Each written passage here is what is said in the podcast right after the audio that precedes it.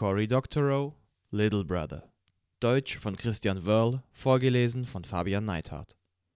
Kapitel 10 Was würdet ihr tun, wenn ihr rausfindet, dass ihr einen Spion in eurer Mitte habt? Ihr könnt ihn verurteilen, an die Wand stellen und umlegen. Aber vielleicht habt ihr irgendwann einen anderen Spion unter euch, und der neue wäre dann viel vorsichtiger als der erste und würde sich dann nicht mehr so leicht schnappen lassen. Hier kommt eine bessere Idee. Fangt an, die Kommunikation des Spions abzufangen und dann füttert ihn und seine Auftraggeber mit Fehlinformationen. Angenommen, seine Hintermänner instruieren ihn, Informationen über eure Unternehmungen zu sammeln. Dann lasst ihn ruhig hinter euch herrennen und so viele Notizen machen, wie er möchte. Aber macht hinterher die Umschläge auf, die er ans Hauptquartier sendet, und ersetzt seinen Bericht eurer Unternehmungen durch einen fiktiven Bericht. Wenn ihr wollt, könnt ihr ihn als wirr und unzuverlässig dastehen lassen und so dafür sorgen, dass er abgesägt wird. Ihr könnt auch Krisen konstruieren, die die eine oder andere Seite dazu veranlassen, die Identität anderer Spione preiszugeben. Kurz, ihr habt sie in der Hand. Das nennt man Man-in-the-Middle-Angriff oder auch Janus-Angriff. Und wenn man sich's recht überlegt, dann ist das eine ziemlich erschreckende Sache. Ein Man-in-the-Middle in eurem Kommunikationsstrang kann euch auf tausenderlei Arten übers Ohr hauen. Aber natürlich gibt es eine Möglichkeit, einem Man-in-the-Middle-Angriff zu begegnen. Benutzt Krypto. Mit Krypto ist es egal, ob der Feind eure Nachrichten sehen kann, denn er kann sie nicht entziffern, verändern oder neu verschicken. Das ist einer der Hauptgründe, Krypto zu benutzen. Aber denkt dran, damit Krypto funktioniert, braucht ihr Schlüssel für die Leute, mit denen ihr reden wollt. Ihr und euer Partner müsst ein, zwei Geheimnisse teilen, ein paar Schlüssel, die ihr dazu benutzt, eure Nachrichten so zu fair und entschlüsseln, dass der Man in the Middle außen vor bleibt. Hier kommt die Idee des öffentlichen Schlüssels ins Spiel. Jetzt wird's ein bisschen haarig, aber es ist dabei auch unglaublich elegant. In Krypto mit öffentlichem Schlüssel bekommt jeder Benutzer zwei Schlüssel. Das sind lange Folgen vom mathematischen Krickelkrackel, die eine geradezu magische Eigenschaft haben. Was immer du mit dem einen Schlüssel unleserlich machst, kannst du mit dem anderen wieder entziffern und umgekehrt. Mehr noch, es sind die einzigen Schlüssel, die diese Eigenschaft haben. Wenn du mit dem einen Schlüssel eine Nachricht entziffern kannst, dann weißt du mit Sicherheit, dass sie mit dem anderen verschlüsselt worden ist. Und umgekehrt. Also nimmst du einen der beiden Schlüssel, egal welchen, und veröffentlichst ihn einfach. Du machst ihn total ungeheim. Du willst, dass jeder auf der ganzen Welt ihn kennt. Aus naheliegenden Gründen nennt man das deinen öffentlichen Schlüssel. Den anderen Schlüssel vergräbst du in den hintersten Windungen deines Gehirns. Du verteidigst ihn mit deinem Leben. Du lässt nie jemanden erfahren, welches dieser Schlüssel ist. Das nennt man deinen privaten Schlüssel. Na klar. Jetzt mal angenommen, du bist ein Spion und du willst mit deinen Chefs reden. Ihr öffentlicher Schlüssel ist jedem bekannt. Dein öffentlicher Schlüssel ist jedem bekannt. Niemand kennt deinen privaten Schlüssel außer du selbst. Niemand kennt den privaten Schlüssel deiner Chefs außer sie selbst. Du willst ihnen eine Nachricht schicken. Zuerst verschlüsselst du sie mit deinem privaten Schlüssel. Jetzt könntest du die Nachricht schon verschicken, und das wäre soweit okay, weil deine Chefs wissen würden, dass die Botschaft tatsächlich von dir kommt. Warum? Nun, dadurch, dass sie die Nachricht mit deinem öffentlichen Schlüssel entziffern können, ist klar, dass sie nur mit deinem privaten Schlüssel verschlüsselt worden sein kann. Das ist ungefähr so wie dein Siegel oder deine Unterschrift unter einer Nachricht. Es besagt, ich habe das geschrieben, niemand sonst. Niemand kann daran herumgefuhrwerkt oder es verändert haben. Blöderweise sorgt das allein noch nicht dafür, dass deine Nachricht geheim bleibt. Denn dein öffentlicher Schlüssel ist ja weiterhin bekannt. Das muss er auch, denn sonst bist du darauf beschränkt, Nachrichten an die paar Leute zu schicken, die deinen öffentlichen Schlüssel haben.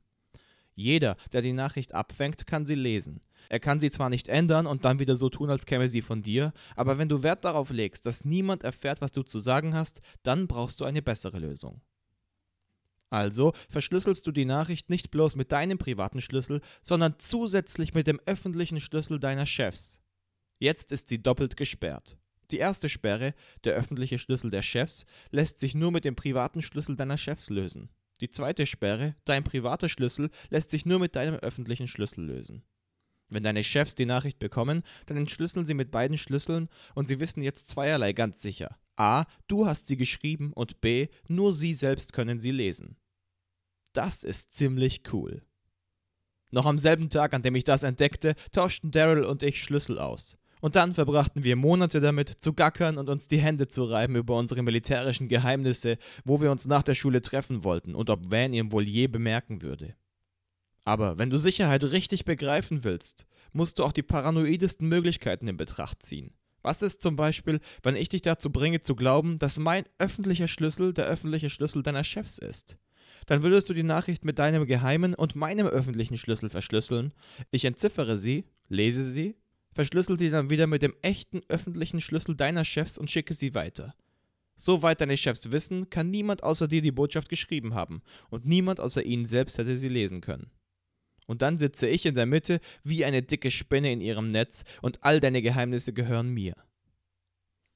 Der einfachste Weg, das Problem zu beheben, besteht darin, deinen öffentlichen Schlüssel wirklich sehr weit bekannt zu machen.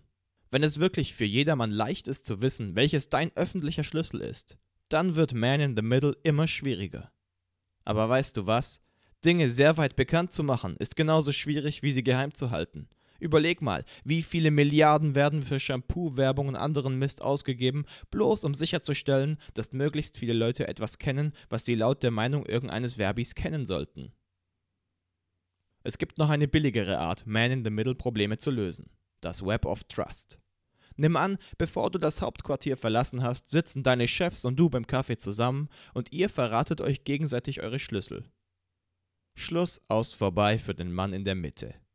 Du bist dann absolut sicher, wessen Schlüssel du hast, weil du sie direkt in die Hand bekommen hast. Soweit, so gut. Aber es gibt eine natürliche Begrenzung für sowas. Wie viele Leute kannst du im wahren Leben tatsächlich treffen, um Schlüssel mit ihnen auszutauschen? Wie viele Stunden des Tages willst du daran aufwenden, das Äquivalent deines eigenen Telefonbuchs zu schreiben? Und wie viele von diesen Leuten sind wohl bereit, dir auf diese Weise ihre Zeit zu opfern? Es hilft tatsächlich, sich diese Sache wie ein Telefonbuch vorzustellen. Die Welt war mal ein Ort mit einer ganzen Menge von Telefonbüchern, und wenn du eine Nummer brauchtest, dann hast du sie im Buch nachgeschlagen. Aber eine Menge derjenigen Nummern, die du so über den Tag brauchst, kennst du entweder auswendig oder kannst sie von jemandem erfragen. Selbst heute, wenn ich mit meinem Handy unterwegs bin, frage ich noch Daryl oder Jolu, ob sie mir eine bestimmte Nummer geben können. Das ist schneller und einfacher, als sie online nachzuschlagen und zuverlässiger ist es sowieso. Wenn Jolo eine Nummer weiß, dann traue ich ihm, also traue ich auch der Nummer. Das nennt sich transistives Vertrauen. Vertrauen, das sich über das Netz deiner Bekanntschaften hinweg fortpflanzt. Ein Web of Trust ist dasselbe in größer. Mal angenommen, ich treffe Jolo und bekomme seinen Schlüssel. Den kann ich an meinen Schlüsselbund hängen. Eine Liste von Schlüsseln, die ich mit meinem privaten Schlüssel signiert habe. Das bedeutet, du kannst ihn mit meinem öffentlichen Schlüssel entschlüsseln und weißt mit Sicherheit, dass ich oder zumindest jemand mit meinem Schlüssel sage, dieser und jener Schlüssel gehört zu dieser und jener Person. Also gebe ich dir meinen Schlüsselbund und vorausgesetzt du traust mir so weit zu glauben, dass ich die Leute zu all diesen Schlüsseln wirklich getroffen und ihren Schlüssel bestätigt habe, jetzt kannst du ihn nehmen und zu deinem Schlüsselbund hinzufügen. So wird der Schlüsselbund größer und größer, und vorausgesetzt du vertraust dem Nächsten in der Kette und er traut dem Nächsten und so weiter, dann ist die Sache ziemlich sicher. Und damit komme ich zu Key Signing Parties. Das ist haargenau das, was der Name sagt. Eine Party, wo sich Leute treffen und die Schlüssel aller anderen signieren. Als Daryl und ich Schlüssel tauschten, war das sowas wie eine Mini-Key-Signing-Party, eine mit bloß zwei traurigen Geeks. Aber mit mehr Leuten dabei legst du das Fundament für ein Web of Trust, und von da an kann das Netz sich weiter ausdehnen. Und in dem Maße, wie jeder an deinem Schlüsselbund in die Welt rausgeht und mehr Leute trifft, kommen mehr und mehr Namen am Schlüsselbund zusammen. Du musst diese neuen Leute gar nicht mehr in echt treffen. Du musst bloß darauf vertrauen, dass die signierten Schlüssel, die du von den Leuten in deinem Netz bekommst, gültig sind. Und deswegen passen ein Web of Trust und Partys zusammen wie Faust aufs Auge. Sag ihnen aber, dass es eine super private Party ist, nur mit Einladung, sagte ich und sag ihnen, dass sie niemanden mitbringen dürfen, sonst werden sie nicht reingelassen. Jolu schaute mich über seinen Kaffee hinweg an. Machst du Witze? Wenn du den Leuten das sagst, dann bringen die erst recht noch ein paar Mann extra mit. Mist, sagte ich. Ich verbrachte jetzt eine Nacht pro Woche bei Jolo, um den Indinet-Code auf den neuesten Stand zu halten. Pixspleen zahlte mir sogar einen gewissen Beitrag dafür, was ich irgendwie ziemlich abseitig fand. Ich hatte nie gedacht, dass ich mal dafür bezahlt würde, Code zu tippen. Was machen wir denn dann? Wir wollen doch dann nur Leute haben, denen wir total vertrauen. Und wir wollen erst die Schlüssel haben und geheime Nachrichten senden können, bevor wir denen allen erklären, warum wir das so machen. Jolu war am Debuggen, wobei ich ihm über die Schulter schaute. Das hatte man früher mal Extremprogrammieren genannt. Aber das war ein bisschen lächerlich. Heute hieß das nur noch Programmieren. Zwei Leute finden einfach besser die Fehler als nur einer. Wie das Klischee besagt, mit genug Augen werden alle Fehler unbedeutend. Wir arbeiteten uns durch die Bugmeldungen und machten die neue Revision startklar. Die aktualisierte sich automatisch im Hintergrund, sodass unsere Nutzer sich um überhaupt nichts kümmern mussten. Sie bekamen einfach einmal pro Woche oder so ein besseres Programm. Es war ziemlich irre zu wissen, dass der Code, den ich schrieb, gleich morgen von hunderttausenden Leuten benutzt wurde. Tja, was machen wir? Mann, ich weiß es nicht. Schätze mal, wir müssen einfach damit leben. Ich dachte zurück an unsere Tage mit Harajuku Fun Madness. Zu dem Spiel hatten auch Berge von sozialen Herausforderungen gehört, bei denen man es mit großen Menschengruppen zu tun hatte. Okay, du hast recht, aber lass uns zumindest versuchen, die Sache geheim zu halten. Sagen wir ihnen, sie dürfen höchstens eine andere Person mitbringen, und das muss jemand sein, den sie schon seit mindestens fünf Jahren persönlich kennen. Jolu sah vom Bildschirm hoch. Hey, sagte er. Hey, das wird garantiert klappen. Ich sehe das schon. Ich meine, wenn du mir sagst, ich soll niemanden mitbringen, dann denke ich doch, was glaubt der, wer er ist? Aber so rum klingt das wie irgendwas Tolles 007-mäßiges. Ich fand einen Fehler, wir tranken Kaffee. Ich ging heim, spielte ein bisschen Clockwork Plunder, wobei ich versuchte, nicht an Aufzieher mit neugierigen Fragen zu denken und schlief dann ein wie ein Baby. Sutro Baths sind San Franciscos original falsche Römerruinen. Bei der Eröffnung 1896 waren sie die größte Schwimmhalle der Welt. Ein riesiges viktorianisches Glassolarium, voll mit Pools, Wannen und sogar einer frühen Wasserrutsche. In den 50ern ging's bergab und die Besitzer fackelten sie 1966 für die Versicherungssumme ab. Was davon übrig blieb, ist ein Labyrinth verwitterter Steine inmitten der vertrockneten Klippenlandschaft von Ocean Beach. Es sieht für die ganze Welt wie eine römische Ruine aus, verfallen und geheimnisvoll. Und direkt unterhalb gibt es noch ein paar Höhlen, die zum Meer führen. Bei stürmischer See rauschen die Wellen durch die Höhlen und überspülen die Ruinen. Man weiß sogar von dem einen oder anderen Touristen, der mitgerissen wurde und ertrank. Ocean Beach ist weit draußen, hinter Golden Gate Park, eine kahle Klippe, gesäumt von teuren, aber dem Untergang geweihten Häusern, die zu einem schmalen Streifen Strand hin abfällt, wo man Quallen und mutige, wahnsinnige Surfer antrifft. Es gibt da einen riesigen weißen Felsen, der sich kurz vor der Küste aus dem seichten Wasser erhebt. Den nennt man Robbenfelsen, und er war der Versammlungsplatz der Seelöwen, bevor man sie in die touristenfreundlichere Gegend bei Fisherman's Wharf umsiedelte. Nach Einbruch der Dunkelheit ist kaum mehr jemand da. Es wird dort sehr kalt und der Salznebel weicht dich völlig durch, wenn du nichts geeignetes anhast. Die Felsen sind scharfkantig, außerdem liegen Glasscherben und vereinzelt mal eine gebrauchte Spritze rum. Es ist ein Wahnsinnsort für eine Party. Die Tarps und chemischen Handschuhwärmer mitzubringen war meine Idee. Jolus Job war es, für das Bier zu sorgen. Sein älterer Bruder Javier hatte einen Freund, der einen regelrechten Getränkedienst für Minderjährige unterhielt. Wenn du genug zahltest, belieferte er deine abgeschottete Party mit Kühlkisten und so viel Gebräu, wie du nur wolltest. Ich opferte was von meiner Indinet-Programmierkohle und der Typ war pünktlich. Um acht, eine gute Stunde nach Sonnenuntergang, wuchtete er sechs Schaumkühlboxen von seinem Pickup runter und rein in die Ruinen der Badeanstalt. Er brachte sogar eine leere Box für die Abfälle mit. Ihr Kids geht aber echt auf Nummer sicher, sagte er und tippte sich an die Hutkrempe. Er war ein fetter Samoaner mit einem breiten Lächeln und einem furchterregenden Tanktop, unter dem sein Achsel, Brust und Schulterhaar hervorquoll. Ich wickelte ein paar Zwanziger von meiner Rolle ab und gab sie ihm. Seine Marsch war 150 Prozent. Kein schlechtes Geschäft. Er starrte auf meine Rolle. Weißt du, ich könnte dir die jetzt einfach wegnehmen, sagte er, ohne dabei aufzuhören zu lächeln. Immerhin bin ich ein Krimineller. Ich steckte die Rolle in die Tasche zurück und sah ihm fest in die Augen. Es war dumm von mir gewesen, ihm zu zeigen, was ich dabei hatte, aber ich wusste, manchmal musste man einfach festbleiben. Ich mach bloß Quatsch, sagte er schließlich, aber sei vorsichtig mit der Kohle, zeig's nicht so viel herum. Danke, sagte ich, aber der Heimatschutz passt eher auf mich auf. Sein Lächeln wurde breiter.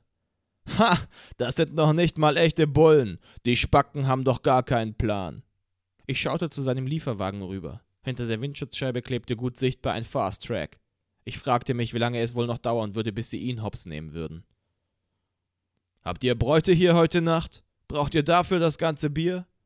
Ich grinste und winkte ihm zu, als ginge er zurück zum Wagen, was er jetzt endlich tun sollte. Irgendwann begriff er den Wink und fuhr davon, aber er lächelte immer noch. Jolu half mir, die Kühlboxen im Schutt zu verstecken, wobei wir uns mit kleinen weißen LED-Lampen am Stirnbändern behalfen. Sobald sie verstaut waren, steckten wir weiße LED-Schlüsselanhänger rein, die leuchteten, sobald man die Styropordeckel anhob, damit man sehen konnte, was man tat. Der Nachthimmel war mondlos und bedeckt, und die Straßenlaternen in der Ferne warfen kaum Licht bis hierher. Ich wusste, auf einem Infrarotdetektor würden wir uns klar und deutlich abzeichnen, aber eine ganze Truppe Leute würden wir nirgends zusammentrommeln können, ohne dabei observiert zu werden. Na gut, dann würden wir eben als kleine betrunkene Strandparty durchgehen. Ich trinke nicht wirklich viel. Seit ich 14 bin, gab es auf den Partys Bier, Port und Ecstasy, aber ich hasste Rauchen, obwohl ich nichts gegen ein gelegentliches Haschkekschen hatte. Ecstasy dauerte mir zu lange, wer hat heute schon das ganze Wochenende Zeit, high zu werden und wieder runterzukommen? Und Bier? Na ja, es war okay, aber mir war nicht klar, was daran jetzt toll sein sollte.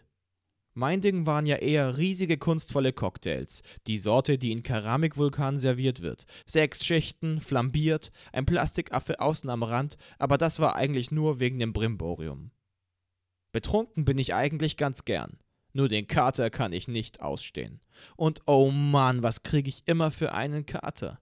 Obwohl, das kann natürlich auch an den Getränken liegen, die üblicherweise in Keramikwulkanen ausgeschenkt werden. Aber du kannst keine Party schmeißen, ohne mindestens ein, zwei Kisten Bier kalt zu stellen. Das wird so erwartet. Es entkrampft. Leute machen dummes Zeug, wenn sie ein paar Biere zu viel Intus haben. Aber die wenigsten meiner Freunde haben Autos. Und außerdem machen Leute sowieso dummes Zeug, ob nun wegen Bier oder Gras oder was auch immer. Das ist dabei zweitrangig. Jolo und ich machten jeder ein Bier auf. Anchor Steam für ihn, Bud Light für mich und stießen damit an, wie wir so auf dem Felsen saßen. Hast du ihnen neun Uhr gesagt? Jo, sagte er. Ich auch. Wir tranken schweigend. Das Bud Light war das am wenigsten alkoholische Getränk im Kühler. Ich würde später einen klaren Kopf brauchen. Kriegst du manchmal Angst? fragte ich schließlich. Er drehte sich zu mir um. Nee, Mann, ich krieg keine Angst. Ich hab immer Angst. Seit den Explosionen habe ich jede Minute Angst gehabt. Und manchmal habe ich so viel Schiss, dass ich gar nicht aus dem Bett kriechen will. Warum machst du es trotzdem? Er lächelte. Was das angeht, sagte er, vielleicht mache ich sogar gar nicht mehr lange. Ich meine, es war toll, dir zu helfen. Toll, wirklich klasse. Ich wüsste nicht, wann ich schon mal sowas Wichtiges gemacht habe.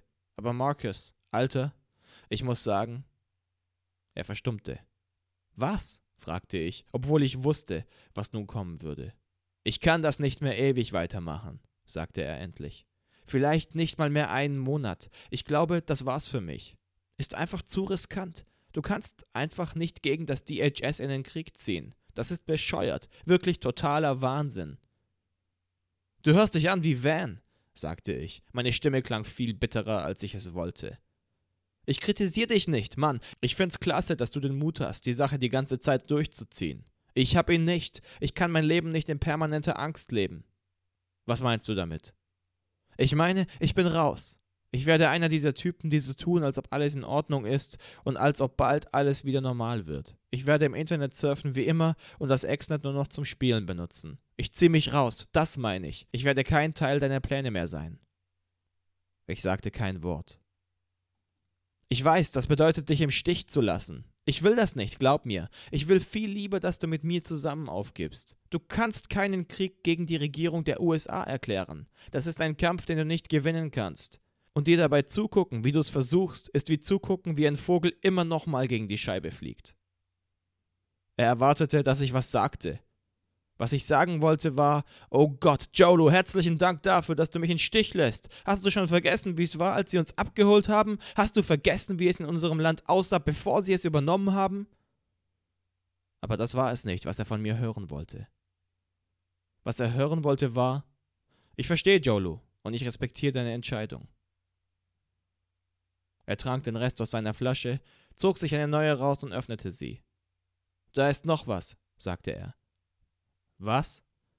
Ich wollt's nicht erwähnen, aber ich will, dass du's wirklich kapierst, warum ich das tun muss. Oh Gott, Jolu, was denn? Ich hasse es, das zu sagen, aber du bist weiß. Ich nicht.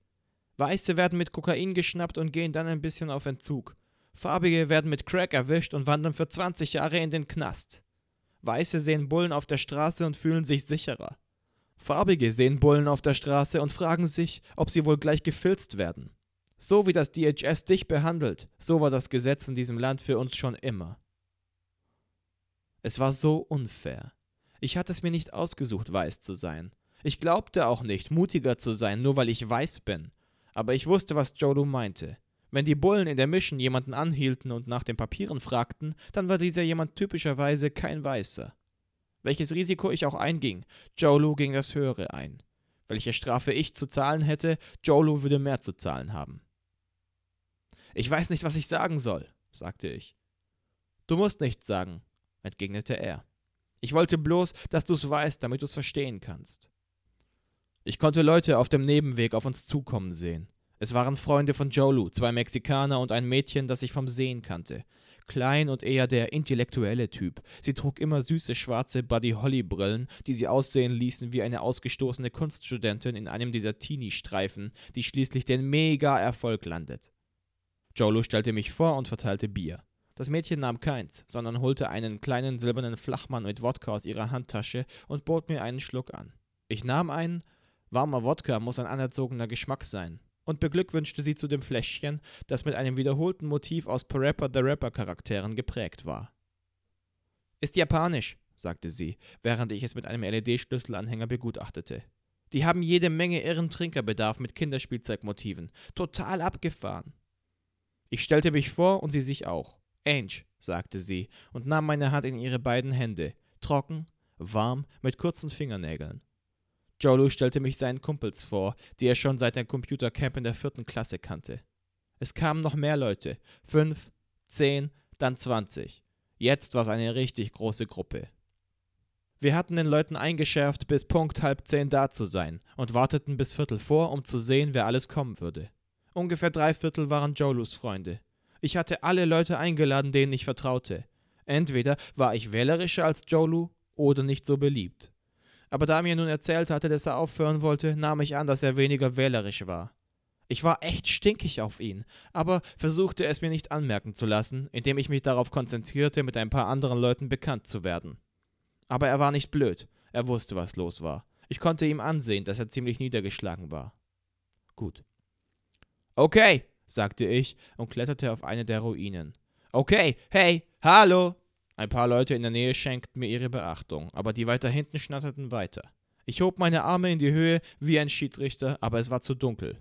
Dann kam ich auf die Idee, meinen LED-Schlüsselanhänger anzuknipsen und immer abwechselnd einen der Sprecher und dann mich selbst anzublinken. Nach und nach wurde die Menge still. Ich begrüßte sie und dankte ihnen allen fürs Kommen. Dann bat ich sie darum, näher ranzukommen, um ihnen erklären zu können, warum wir hier waren. Ich merkte, dass sie von der Geheimnistuerei schon angesteckt waren. Fasziniert und ein bisschen angewärmt von Bier. Also, es geht darum, ihr benutzt alle das Exnet. Es ist kein Zufall, dass das Exnet so kurz nachdem das DHS die Stadt übernommen hat, entstanden ist. Die Leute, die das angeleiert haben, sind eine Organisation, die sich persönliche Freiheit auf die Fahne geschrieben hat und die für uns ein Netzwerk geschaffen haben, in dem wir sicher vor DHS-Schnüfflern und Vollstreckern sind. Jolo und ich hatten uns das vorher so zurechtgelegt. Wir wollten uns nicht als die Leute hinter dem Ganzen offenbaren, nicht gegenüber jedem. Das war viel zu riskant. Stattdessen hatten wir ausgetüftelt, dass wir bloß Lieutenants in Mickeys Armee seien und damit beauftragt, den örtlichen Widerstand zu organisieren. Das Exnet ist nicht rein, sagte ich. Es kann von der Gegenseite genauso einfach benutzt werden wie von uns. Wir wissen, dass es DHS-Spione gibt, die es gerade in diesem Moment benutzen. Sie verwenden Techniken sozialer Manipulation, um uns dazu zu bringen, unsere Identität offenzulegen, damit sie uns hochgehen lassen können. Wenn das Exnet erfolgreich bleiben soll, dann müssen wir Mittel und Wege finden, wie wir sie davon abhalten können, uns auszuschnüffeln. Wir brauchen ein Netzwerk innerhalb des Netzwerks. Ich machte eine Pause und ließ das sacken. Jolu hatte gemeint, es sei vielleicht harter Stoff zu erfahren, dass man gerade in eine revolutionäre Zelle eingeführt wird. Ich bin heute nicht hier, um euch darum zu bitten, selbst aktiv zu werden. Ihr sollt nicht losgehen und Systeme jammen oder sonst was. Ihr seid hierher gebeten worden, weil wir wissen, dass ihr cool seid, dass ihr vertrauenswürdig seid. Und diese Vertrauenswürdigkeit ist es, von der ich möchte, dass ihr sie heute Nacht hier einbringt.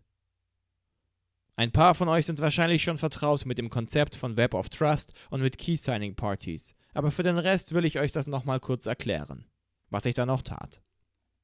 Was ich heute Nacht von euch möchte, ist, dass ihr euch die Leute hier anschaut und euch überlegt, wie weit ihr ihnen trauen könnt. Dann helfen wir euch, Schlüsselpaare zu erzeugen und mit allen anderen hier zu tauschen. Dieser Teil war knifflig. Wir hätten nicht von den Leuten erwarten können, dass sie alle ihre Laptops mitbrachten, aber wir mussten trotzdem ein paar verdammt komplizierte Sachen machen, die mit Stift und Papier nicht wirklich funktionieren würden. Ich hielt einen Laptop hoch, den Jolo und ich in der Nacht zuvor von null aufgebaut hatten. Ich vertraue dieser Maschine. Jedes Einzelteil haben wir von Hand eingebaut. Hier drauf läuft ein jungfräuliches Paranoid Linux, frisch von der DVD gebootet. Wenn es irgendwo auf der Welt einen vertrauenswürdigen Computer gibt, dann ist es dieser hier. Ich habe hier einen Schlüsselgenerator geladen. Ihr kommt hier hoch und gebt mir ein bisschen Zufallsinput, Tasten drücken, Mauszeiger bewegen und auf dieser Basis erzeugt der Generator einen öffentlichen und einen privaten Schlüssel für euch, den er auf dem Monitor anzeigt.